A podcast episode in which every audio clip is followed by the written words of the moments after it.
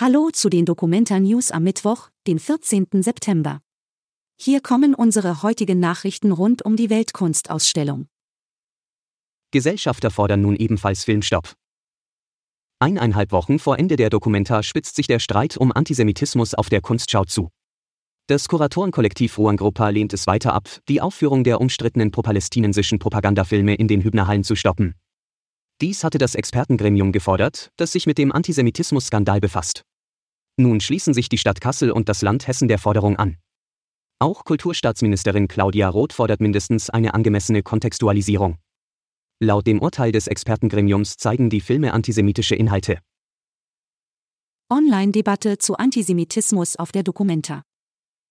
Am heutigen Mittwoch findet ab 18.30 Uhr ein Online-Vortrag statt.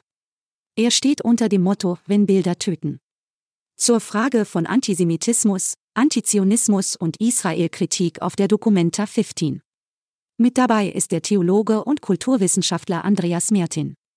Eine Anmeldung zu der kostenlosen Online-Veranstaltung ist unter deutscher-koordinierungsrat.de möglich. Kulturausschussvorsitzende des Bundestags zeigt sich beim Dokumenta-Besuch angetan.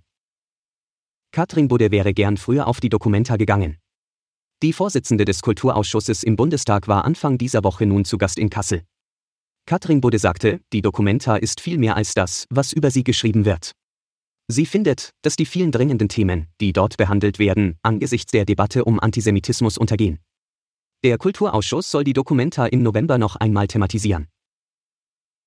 Soundinstallation im Hotel Hessenland bietet eine akustische Reise nach Südafrika.